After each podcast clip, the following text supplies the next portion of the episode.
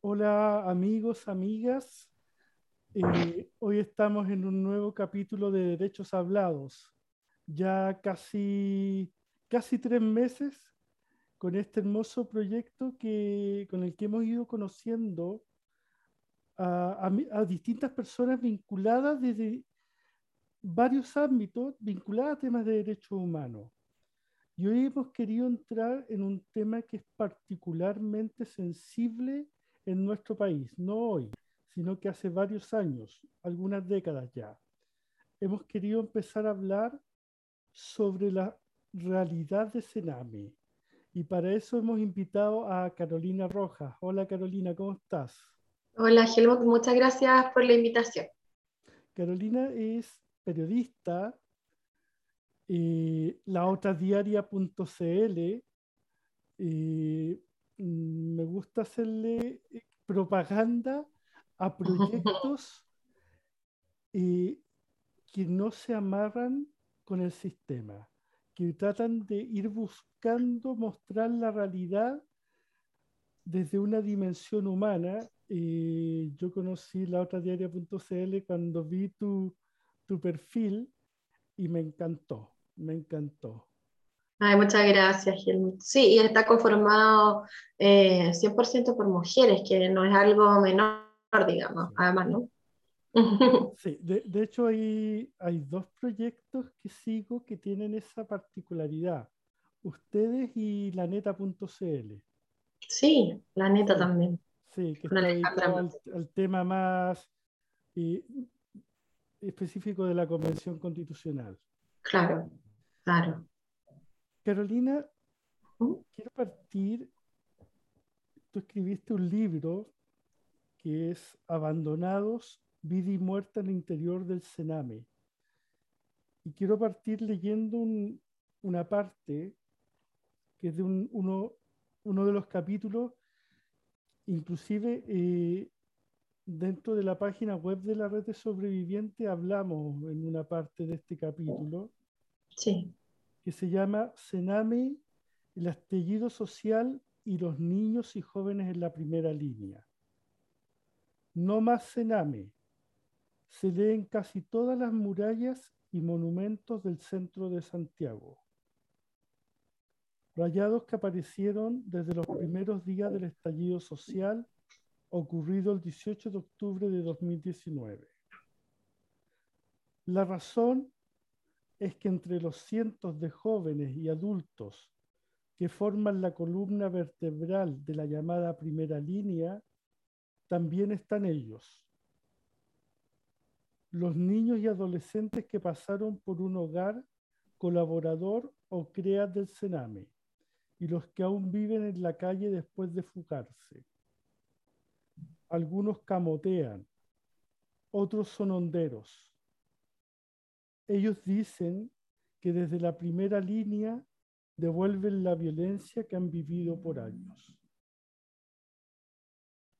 Hoy escuchaba la entrevista a Zafirio, el diputado, y él también hablaba de esta realidad, de la vinculación de, niños, niñas, jóvenes de Sename con, con la revuelta de octubre.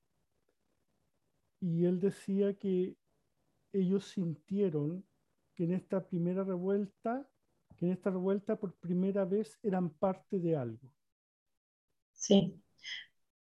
Sí, eso, eso, eso es muy cierto. Eh, te contesto nomás, ¿no? Eh, como, como, fue, digamos, este capítulo, eh, yo estaba terminando de escribir el libro y, y justo nos pilla, ¿no es cierto?, la, la revuelta social y y en esta, yo estaba reporteando para otro medio y empiezo a ver que habían eh, niños muy chicos en, en, digamos, cerca de la primera línea, eh, mm. justamente en el parque forestal donde está como al inicio. Y, y, la verdad es que con la investigación yo ya tenía antecedentes de, de varios niños que había entrevistado en Rucos y que ellos siempre estaban como dispuestos a estar en las protestas porque eh, se sentían como parte de ellos, o sea, estaban habitando las calles, viviendo en situación de calle. Una protesta para ellos era como, como una actividad eh, a la que estaban acostumbrados, ¿no? Pero en ese capítulo, eh, que hay algunos eh, niños entrevistados y también hay adultos que pasaron, o jóvenes que pasaron por, por Sename, eh, llamaba mucho la atención que fueran tanto, digamos, ¿no?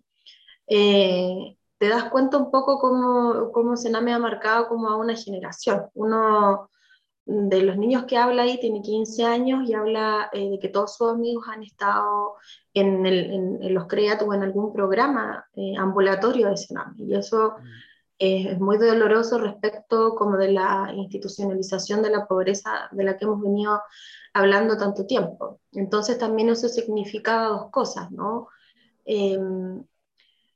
Los que estaban en situación de calle, que habían pasado, por ejemplo, en el CREAT Pudahuel, y los más jóvenes que tenían eh, un un conocimiento como generacional, digamos, ¿no? el componente histórico de saber lo que es Sename, porque sus amigos habían estado ahí.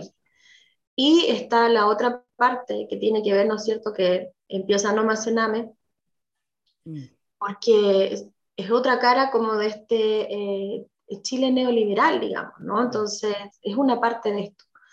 Y en algún momento ellos comentan cuando empiezan a ver como más cename rayados en, en, las paredes, ellos sienten que hay como cierta reparación, ¿no? Como que al final la gente les cree muchas cosas de las que ellas venían denunciando hace mucho tiempo y en específico, por ejemplo, también la violencia no solo que viven dentro de, los centros de, eh, administración directa, en este caso, que muchos salen del CREAT Powell, eh, sino también eh, la violencia policial de los que eh, han sido víctimas cuando salen o, se fugan o como dicen en Sename hacen abandono de programa. Mm. Ellos venían denunciando hace mucho tiempo que, la, que eran gaseados, que eran golpeados, que eran detenidos por cualquier cosa, en el fondo, ¿no?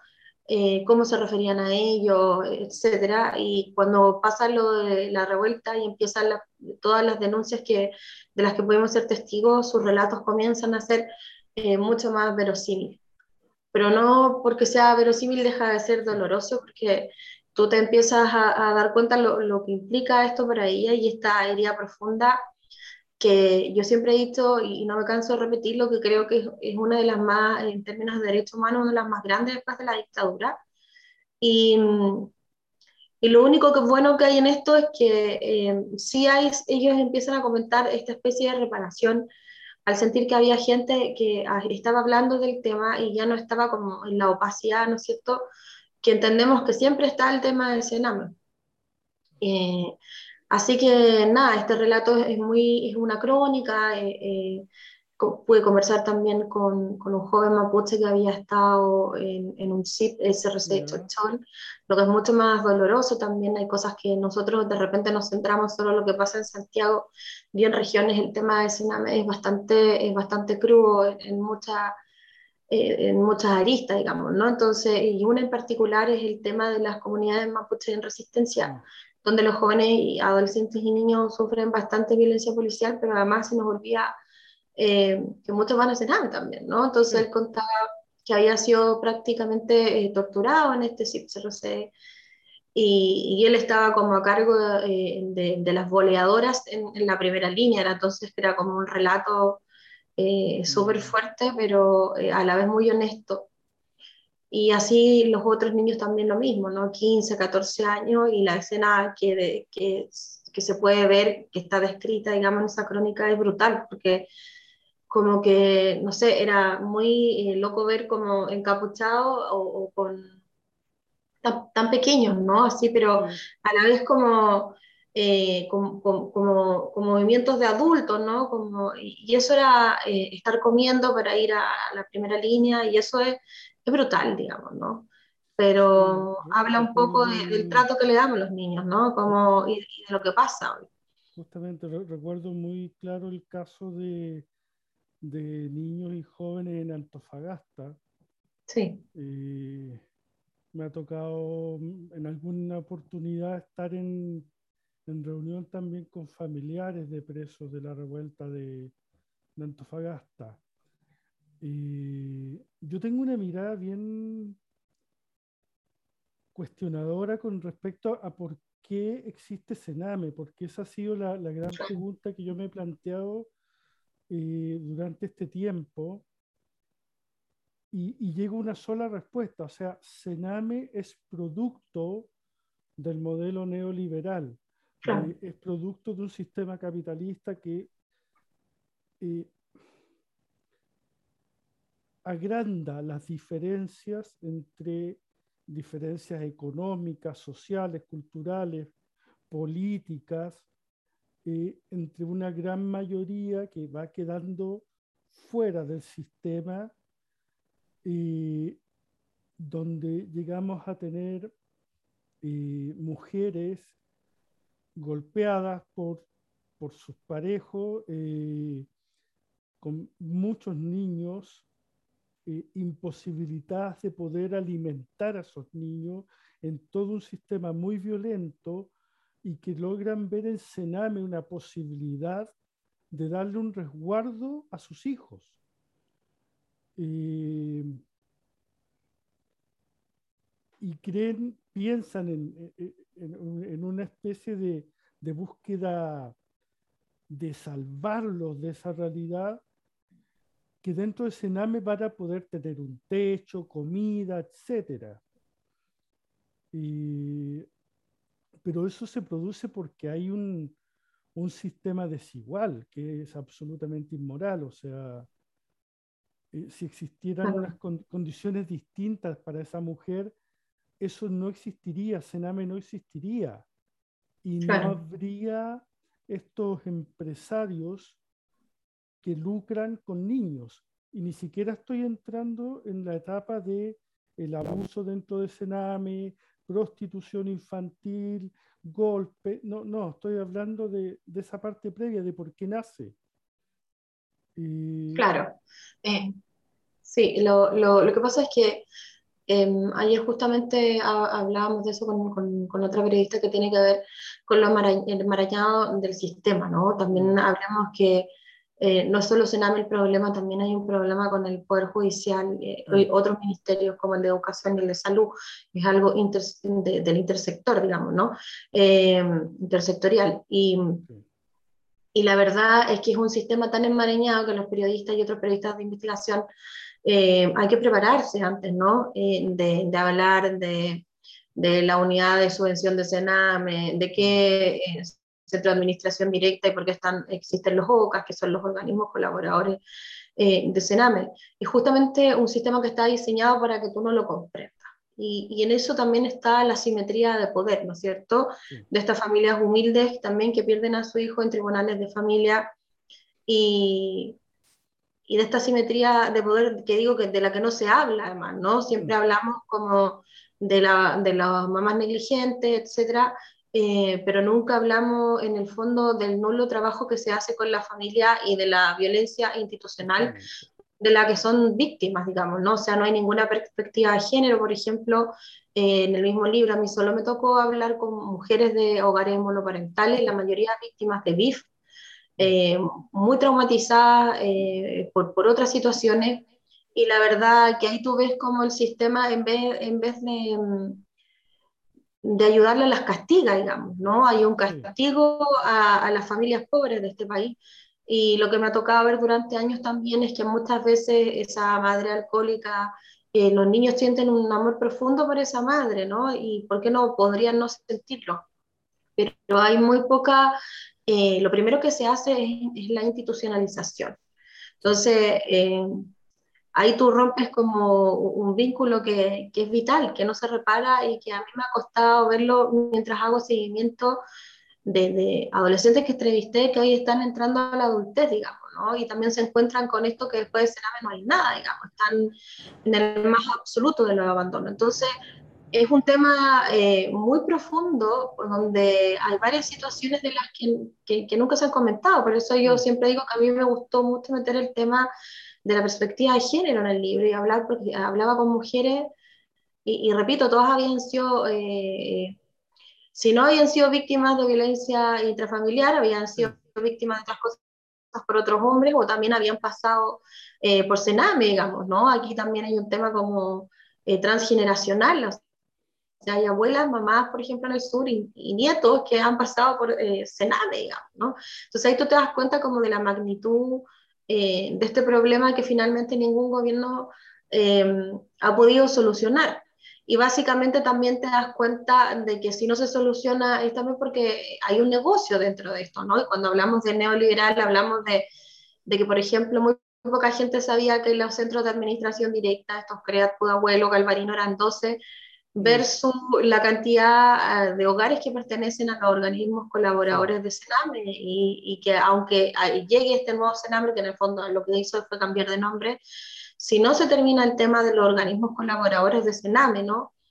Eh, hacen verdaderos lobbies incluso en el Congreso, eh, no se va a terminar, digamos, porque es ahí, en esos hogares, los que pertenecen a privados, donde ocurre la mayor cantidad de abusos, ¿no? Y eso es algo que estuvo como silenciado en el desconocimiento, en esta opacidad a la que no me he referido, estuvo mucho tiempo. Y recién ahora eh, se sabe un poco más como, como del tema también, ¿no? Así que, no, es un tema muy, muy complejo, uno podría investigarlo mucho tiempo, lo, que pasa es que al tocar la raíz del problema eh, es cuando empieza a chocar en verdad con los poderes que han institucionalizado la persecución de la pobreza a través de Sename. Eh, e, ese es el gran tema, o sea, a, a, mí me pasa, por ejemplo, con el diputado Zafirio, con quien a lo mejor ideológicamente yo no, no concuerdo con él, pero no dejo de admirar hasta el punto que ha llegado él de renunciar a su partido acusando de que entrampaban las investigaciones y denuncias con respecto al, al, gran problema de Sename, que es la transformación de niños, niñas y adolescentes en un bien que, me, eh, que se transforma en utilidad para empresarios. Claro. Porque, porque es eso, diciéndolo en una forma, sé que es bien cruda, bien fuerte, pero es eso, no es otra cosa. Claro, por ejemplo, tú, tú te puedes dar cuenta con el caso de Ámbar, ¿no? Que en, el fondo, eh, cómo termina, y el hecho de que un niño se, eh, esté institucionalizado, eso no implica además que no esté en otros programas, ¿no? Eh, está, entonces es un niño finalmente sobreintervenido, pero que mm. no logras cambiar un ápice de su vida, digamos, ¿no? Como y, ahí entiendes que esto se ha transformado en un negocio y que finalmente, ¿no es cierto?, los intereses creados que hay detrás de esto, y entiendes por qué la institucionalización eh, eh, pasa a ser lo primero en vez de, eh, ¿no es cierto?, ayudar a esa familia o dejar a ese mm. niño con la extensión de su familia, que sería lo mejor, sino que muchas veces hay desarraigo, a mí me tocaba ver casos mm. De niñas de La Serena que terminan acá en Santiago, imagínate eh, lo que tú generas eh, en respecto del trauma de la separación con sus padres, digamos, ¿no? Sin duda hay padres que son negligentes, pero fíjate que investigando el tema me da cuenta eh, que no son los más, digamos, ¿no? Entonces, aquí hay un tema que yo creo que de partida debería dejar de existir la institucionalización, de, o sea, ya nos hemos dado cuenta con tantos informes lapidarios que yo no sé qué más se espera para cambiar eh, esta situación, digamos, ¿no? Eh, hace pocos días vimos que la jueza Mónica Geldrich hizo una denuncia a la Comisión Interamericana de Derechos Humanos, que en el fondo es un, grito de ayuda desesperado, eh, porque, bueno, mientras nosotros estamos conversando aquí, en este momento hay una serie de abusos que siguen ocurriendo, digamos, ¿no? y eso es lo que no logran ver. No olvidemos que nosotros como red de sobrevivientes tenemos interpuesta una denuncia ante la Comisión contra la Tortura de las Naciones Unidas, denunciando los casos no solo de Iglesia, sino que también Sename.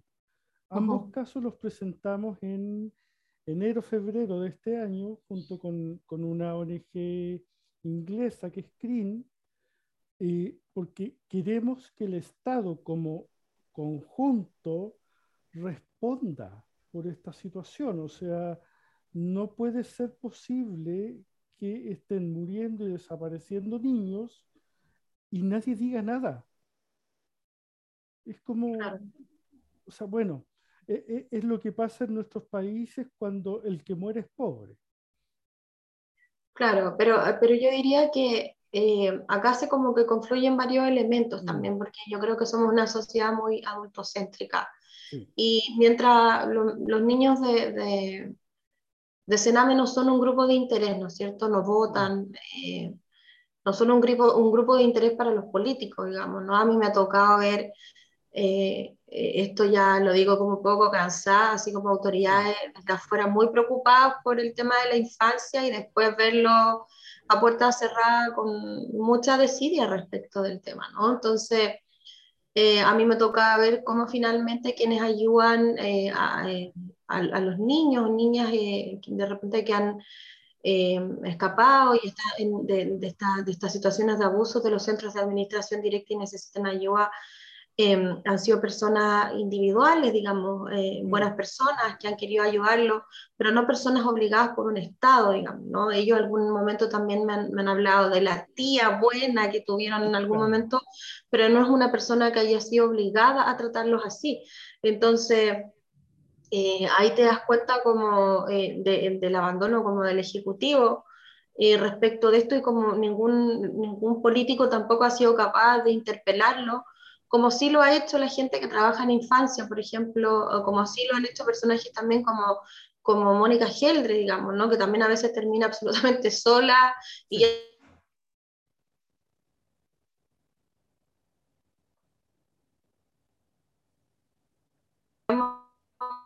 la historia que después que comienzas a investigar, a mí me, ha visto, o sea, he, tenido la oportunidad de ver gente muy buena en infancia, pero que termina absolutamente quemada, digamos, porque no, no, no logras cambiar, digamos, la situación.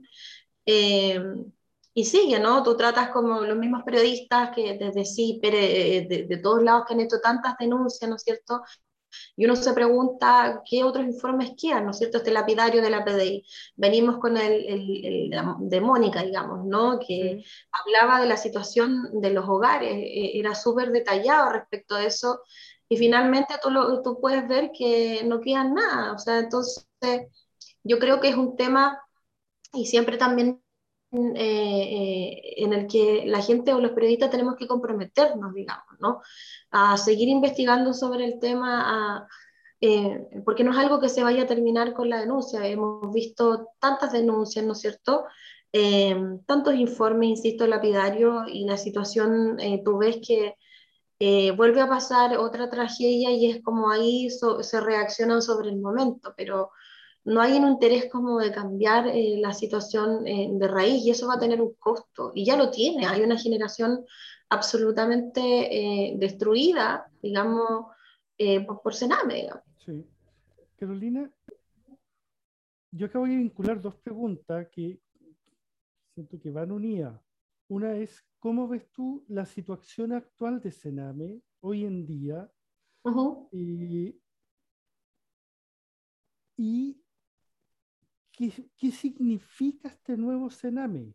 Esta propuesta que hace Piñera, que en verdad yo me he dado cuenta que en la cabeza de la gente nadie sabe cómo se llama. Para todos es un nuevo Sename, es como, como el cambio del Transantiago, que al final no significó ningún cambio. Entonces, eh, ¿cómo, ¿cómo, ves tú actualmente la situación? Porque vemos que estos últimos días ha salido mucha denuncia, han salido artículos, eh, y si esta propuesta de Piñera de alguna forma pasa a ser una solución en verdad, o esta denuncia que se ha hecho que en verdad se mantiene la estructura primordial, basal, eh, es así. Em, o sea, yo creo que em, un ejemplo claro de eso y de este Servicio Nacional Especializado como de la niñez y mm. O denominado como Servicio Mejor Niñez, es como el cambio de nombre. Y yo creo que un, un, ejemplo de esto muy elocuente fue lo que pudimos ver en la residencia de Carlos Antunes. ¿no? Ahora que me tocó hablar sobre ese tema en específico en un programa, y yo eh, comenté que había algo tan claro en ello, de que esos niños que estaban ahí mm. eran parte eh, de los que había, un grupo que había quedado del del Centro de Administración Directa Galvarino, ¿no? donde había muerto Lisette. Y, la verdad es que se escucha, ¿no es cierto?, la grabación de los gritos y otra vez la palabra contención. Entonces ahí tú te, puedes ver que en una cierta cantidad de años de un hecho que, que en el fondo nos no, nos sacudió a todos, supuestamente a las instituciones, etc., eh, que tuvo mucha cobertura periodística en un momento, eh, sigue igual. O sea, no, yo he recibido denuncias respecto de que hay trabajadores sumariados eh, que están trabajando en estas nuevas residencias. Entonces ahí tú te das cuenta que, que hay un desconocimiento sobre, hay gente que, que trabaja, que, que, tiene un desconocimiento de todo, pero también hay una intención, digamos, ¿no? que es clara. Mm. O sea, el hecho de vetar eh, el tema por una ley de garantías, ¿no es cierto? En algún momento es claro, hay una defensa cerrada hacia los organismos eh, colaboradores de Sename eh, y que políticamente es transversal, digamos, ¿no? Podemos ver eh, personajes de muchos partidos políticos que tienen interés económico respecto del tema de Sename, los programas, de la intervención en los niños que existe, eh, hace mucho tiempo y que ahora, ¿no es cierto?, se logró como develar un poco con el caso de Lisette, donde al igual que Ámbar tienes otra niña sobreintervenida, digamos, ¿no? Sobre, sobreintervenida. O sea, como que a Lisette no le faltaba intervención, tenía mucha, digamos, ¿no? Pero que tampoco logra cambiar eh, eh, nada en su vida y, y además termina muerta, digamos, ¿no? y ahí tú te das cuenta que en, en este espacio temporal, ¿no es cierto?, entre Galvarino y esto que sucedió en Carlos Actune, ¿cuánto ha pasado? Cinco años, ¿no es cierto?, aproximado, eh, y, no, y sigue igual. Entonces yo creo que el futuro de Sename y el presente de Sename eh, es el mismo, digamos, ¿no? El otro día me tocó acompañar a, a eh, declarar junto a otras personas que trabajan en el tema de infancia eh, a uno de los niños que eh, es testigo clave en el caso de Lisette y la verdad que no había prensa, no, no había nada, eh, no había un cuidado por la declaración de ese niño en términos del uso del biombo, etc. Y, y tú te das cuenta como él relata lo que había sucedido, pero hay un interés de algunas personas en específico, ¿no es cierto? Pero pero no del todo, ¿no? Y en ese sentido yo creo que todos todo hemos también faltado un poco a eso, ¿no? A interesarnos aún más por lo que está pasando, hacer seguimiento como de casos, qué está pasando con el caso de Lisette, por ejemplo, estaba completamente en el día, la semana pasada fueron semanas claves respecto de la declaración y no había aparecido en la prensa también, ¿no? Entonces también como la prensa cubre cuando pasan las tragedias, pero la infancia deja de preocupar en otros momentos, o, no sé, ahí tú te das cuenta que, que en realidad eh, esto pasa también porque la infancia le preocupa a, muy pocas personas y la infancia vulnerada que aún más, ¿no es cierto?, como, como en el abandono, digamos, ¿no? Eh, repitiendo un poco eso, Sino que la infancia vulnerada que hoy provoca indignación por Twitter, mañana es el delincuente que es perseguido por... O sea, que, es, totalmente perseguido sin entender eh, cuál es la raíz del problema. Porque acá muchas veces se, se, dice que cuando uno argumenta estas cosas, uno está defendiendo la delincuencia. No, uno está entendiendo la raíz del problema, que no es lo mismo. Eh, yo, yo, me acuerdo haber escuchado hace no mucho tiempo atrás, un par de años, y una persona en un programa de televisión hablando que el 60, 70, 80% de los presos en nuestras cárceles pasó por Cerame. Claro. Yo no, me recuerdo que no sé si era tan, eh, al final había como eh, eh, creo que chequearon ese dato y, algunos como que lo cuestionaron y otros lo defendieron, para ser como eh, bien honesta. Pero sí, en, términos personales, lo que me ha tocado ver es mucho Creat Galvarino u otro centro, Creat Pudahuel, dos detenciones, tres detenciones, un, un delito mayor, cárcel. Eh, me ha tocado ver muchos niños de Ruco, eh, por ejemplo, que los tuve que seguir un año, mucho tiempo para el libro, que al final terminan presos, digamos, ¿no? Hace poco el caso de una de las chicas que terminó en San Miguel. Y eso es muy común, fíjate, porque, de, como te comentaba, devolviéndonos un poco a otro tema, después de Sename no hay nada. Entonces, en muchos casos ellos se devuelven a las mismas casas donde fueron vulnerados o se quedan en la calle porque no quieren volver a ese espacio donde fueron, eh, digamos, agredidos. Entonces, en la calle tú qué opciones tienes, digamos, ¿no? Entonces, yo siempre le explico a las personas a las que converso, a ver, el consumo de pasta base o, o, ciertos delitos tienen otra connotación cuando están en estos contextos de absoluta hambre, por ejemplo, no, ellos pasan mucha hambre después porque no hay, digo, salvo algunas organizaciones como Fundación Abrazarte que hace trabajo de calle eh, y de repente tampoco tiene como, eh, digamos, todo el apoyo para hacer lo que quisieran, pero los he visto dándoles desayuno, etcétera, eh, al menos tratando de conseguir que tengan redes de apoyo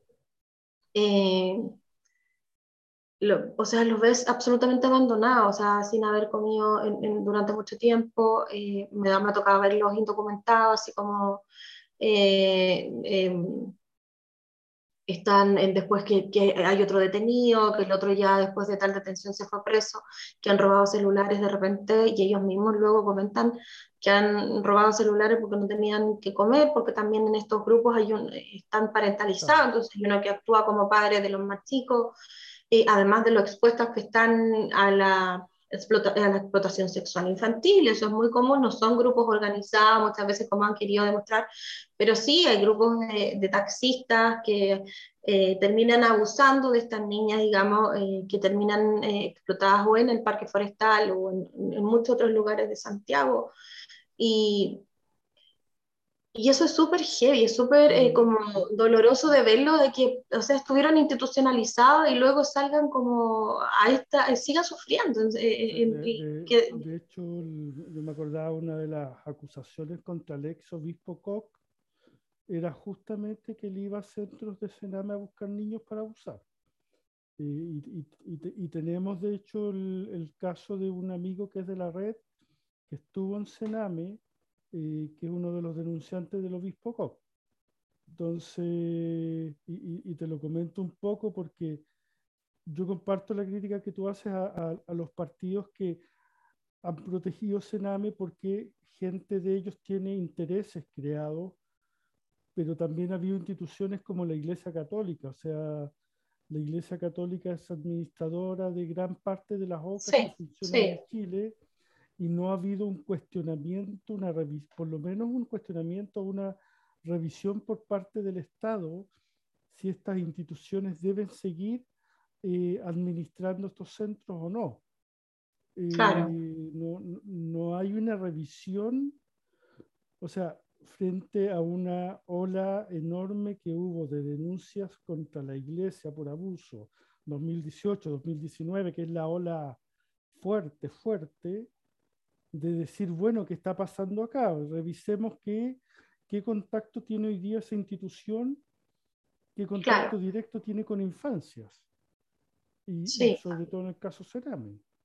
Claro, a mí me tocó ver eh, algo, pero en, el fondo había sido muy brutal, no, no, en un sentido como organizado, ni, ni, una, ni una fiesta como de Espinia, porque también hay gente que ha querido como eh, en, el fondo, en el fondo como agrandar el tema y yo creo que en esto hay que ser muy prolijo porque con las equivocaciones pasa que pagan las verdaderas denuncias. Entonces, en algún momento eh, en el libro eh, aparece una niña que cuenta su historia como en el hogar La Providencia de Valparaíso, que fue cerrado hace un tiempo, y la verdad es que ahí se cuenta no por su testimonio, sino por el de varias niñas eh, la facilitación que había de, de, las adolescentes hacia una persona que donaba hacia ese hogar. Y la verdad es que sus relatos, que no son uno, son varios, eh, son bastante eh, como verosímiles respecto de lo que expresan, ¿no? Mm. esto además para la gente o, o, tú que entiendes de estos temas sabes que el abuso no es algo que se concreta de una vez, sino que existe, ¿no es cierto?, un engaño, eh, un abuso de confianza, y las niñas iban a Fantasilandia, el tipo le compraba cosas hasta que al final se concretaba el abuso sexual.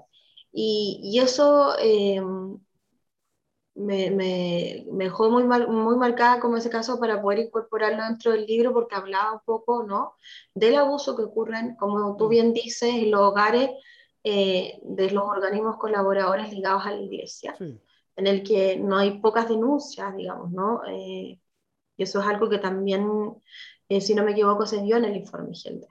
Eh, y bueno, y quedan en esta oscuridad, eh, si no están como los periodistas o instituciones, digamos, o agrupaciones como las de ustedes interviniendo, mm. la verdad es que quedarían en, en, en una mayor opacidad, digamos, ¿no?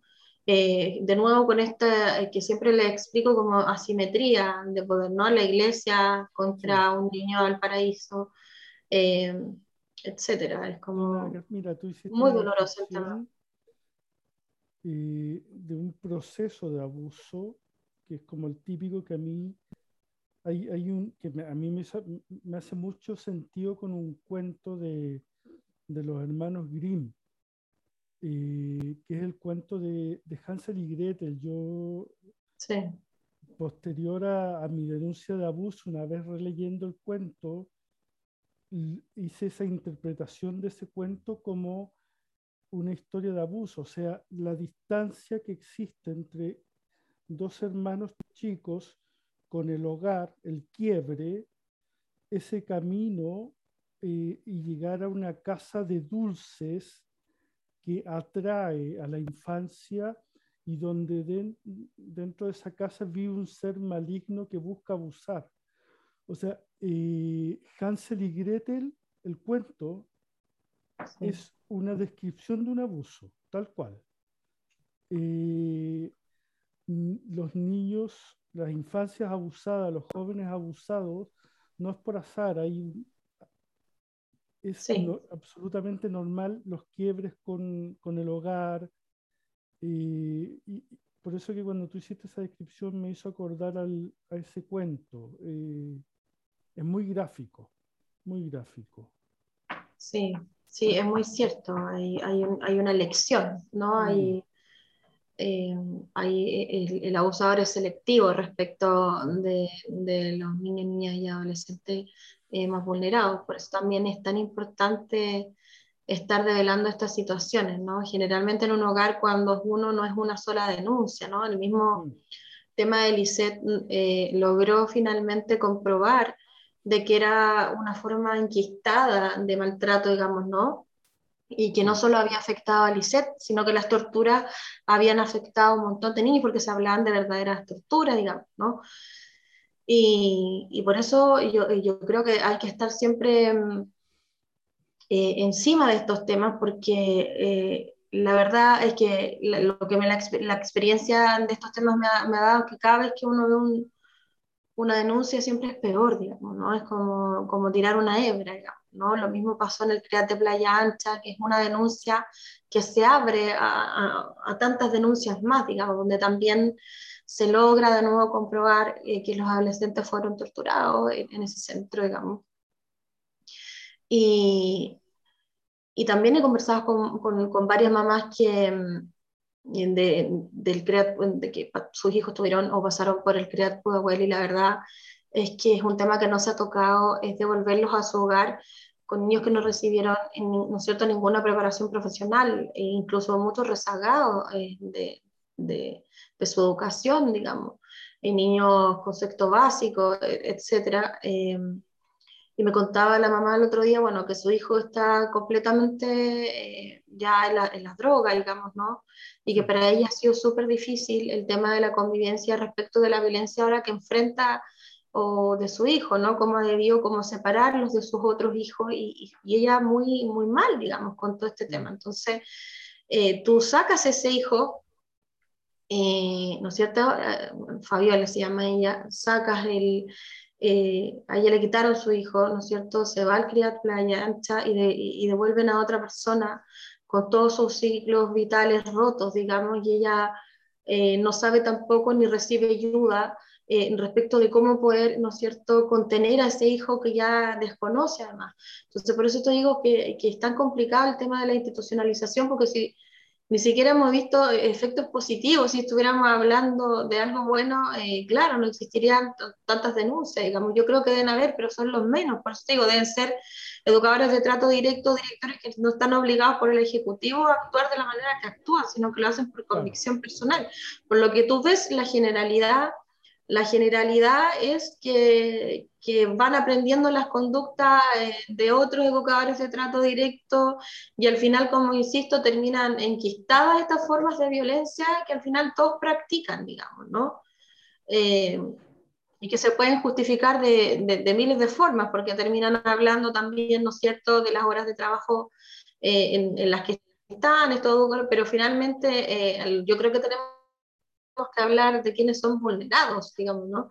Entonces, ahí es súper complicado eh, como después se empieza a relativizar la violencia que se utiliza eh, o se ejerce en contra de estos niños y niñas. Y, y, aquí al final lo importante es poner foco sobre ello y que esto no siga pasando, pero al parecer eh, la situación continúa. O sea, claro, el, el, presente, como estábamos hablando, y el futuro se ve bastante malo si no cambia el tema de los laborales. Carolina, y entonces ¿Cuál es el camino acá?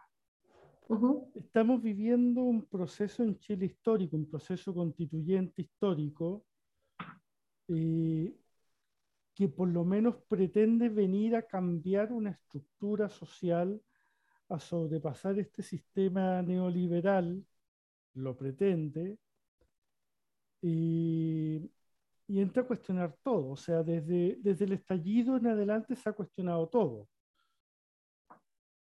Y, y, dentro de eso, Sename, tenemos claro que es una de las. Me acuerdo visto, haber visto un estudio que hicieron, que se hizo, que era, estaba dentro de las cinco consignas más fuertes del estallido social. Y, pero, la, pero vamos teniendo claro el armado de la institución, cómo ha funcionado, cómo ha sido perversa, cómo ha permitido también el, abuso directo sobre cuerpos de infancias. Eh, pero ¿cuál es el camino? ¿Es eh, seguir fortaleciéndole esta institución?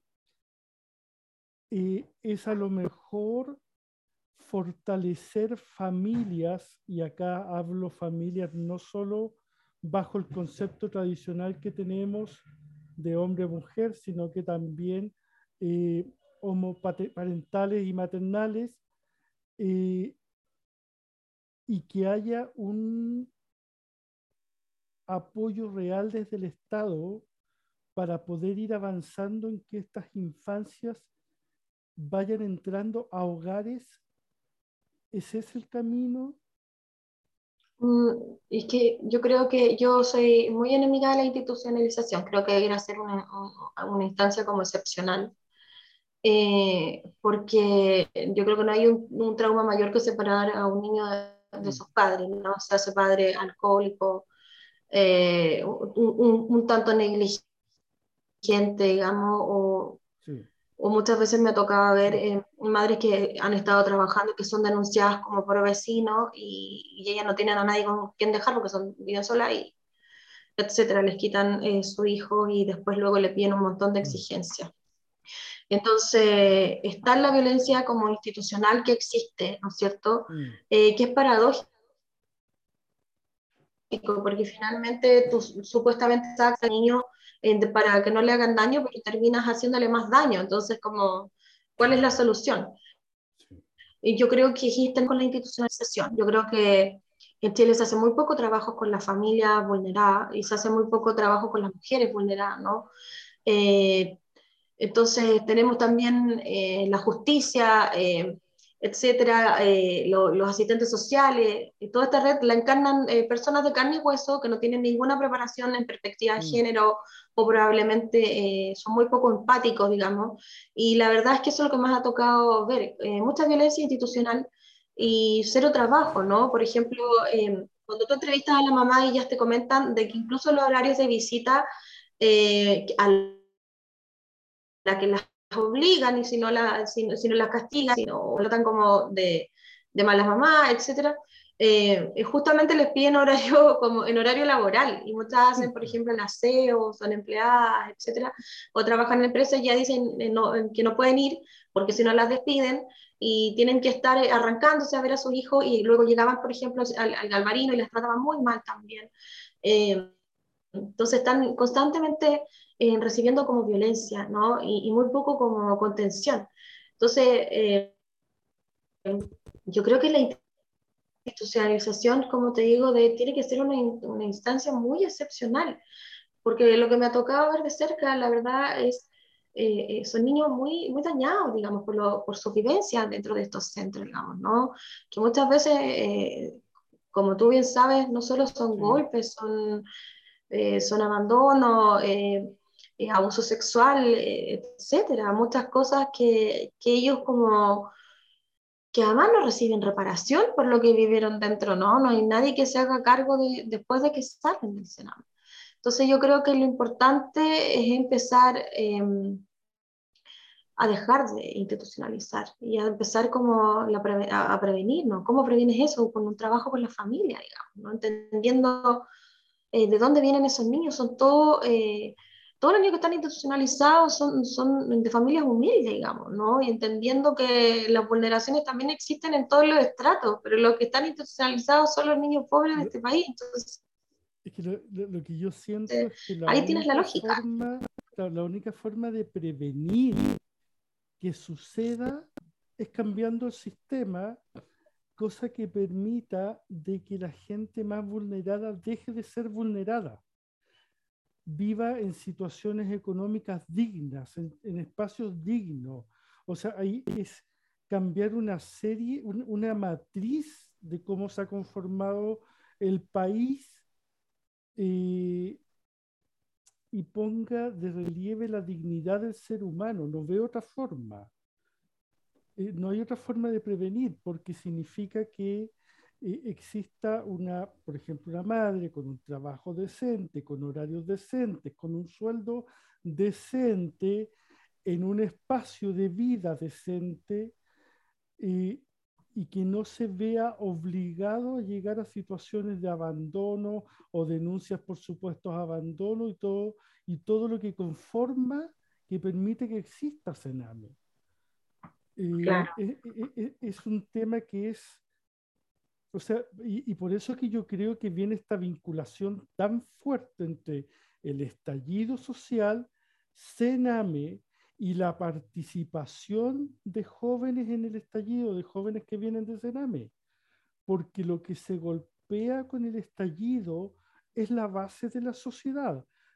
Era, más, allá, era más allá de un, de un Chao Piñera, era mucho más allá que eso. O sea, la, la explicación de esa frase de no son 30 pesos, son 30 años, y después alguien dice, no, no son 30 años, son 46 años, eh, y si vamos a una matriz patriarcal, no hablamos de 46 años, hablamos de la existencia del Estado chileno. Entonces, mientras no hay un cambio en esa dirección, eh, y, y, por lo menos yo espero que venga ese cambio, se empiece a producir desde, desde este proceso constituyente, no desde la convención en sí, sino que de todo el proceso, va a seguir existiendo Sename. Pónganle el nombre que quieran, da lo mismo. Porque no, se, no, se no se va al problema real que es la pobreza en Chile.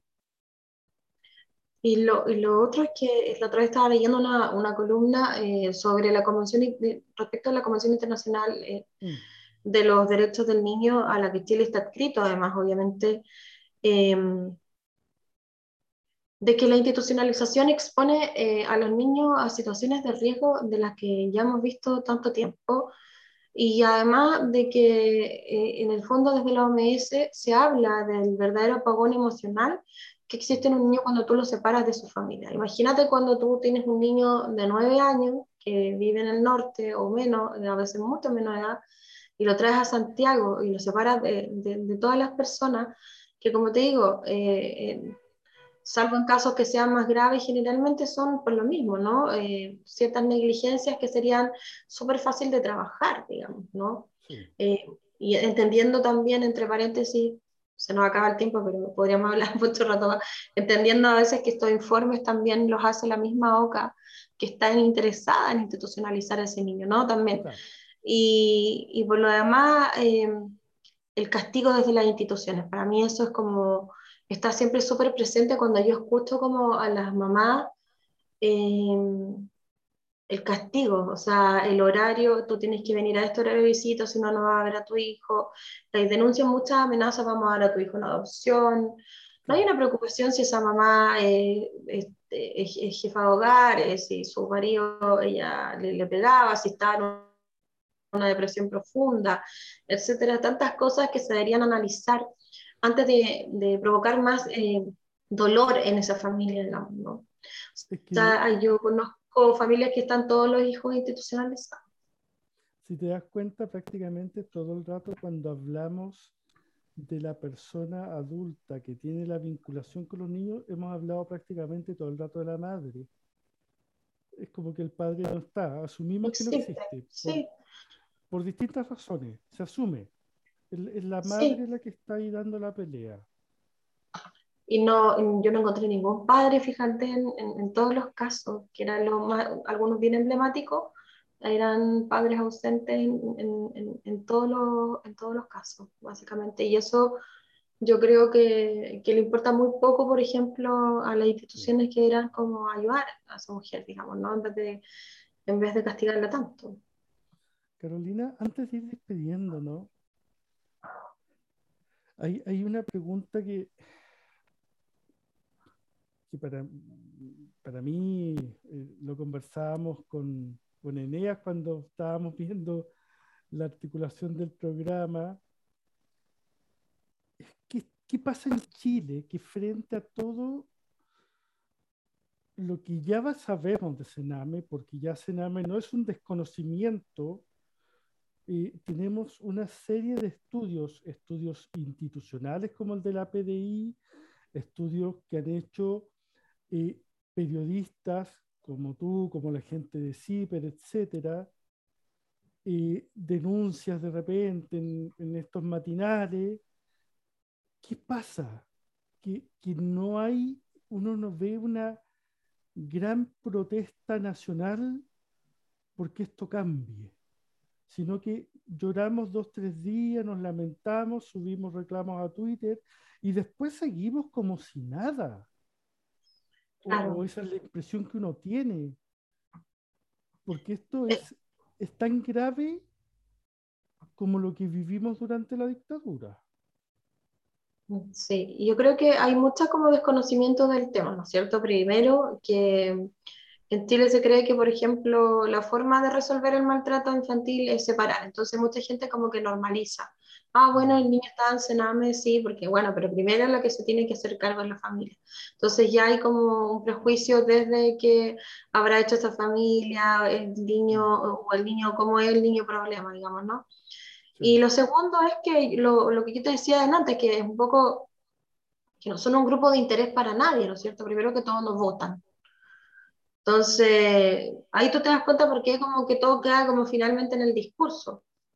Y lo tercero es que yo creo que em, eh, también lo habíamos hablado, es un país como muy adultocéntrico, ¿no? Respecto, ves como todas las noticias, eh, este, como que siempre también los niños son como, a ver, eh, en la noticia aparecen como víctimas, ¿no? Pero no aparecen en, otro tipo de situaciones, digamos, ¿no? Hay una invisibilización permanente de los propios medios de comunicación sobre los derechos de niños y niñas. Entonces, eh, yo creo que eh, el, maltrato también físico en, Chile es, común, digamos, ¿no? A, los niños y niñas eso es algo que, eh, no sé, me ha tocado estudiarlo, digamos, por este mismo tema.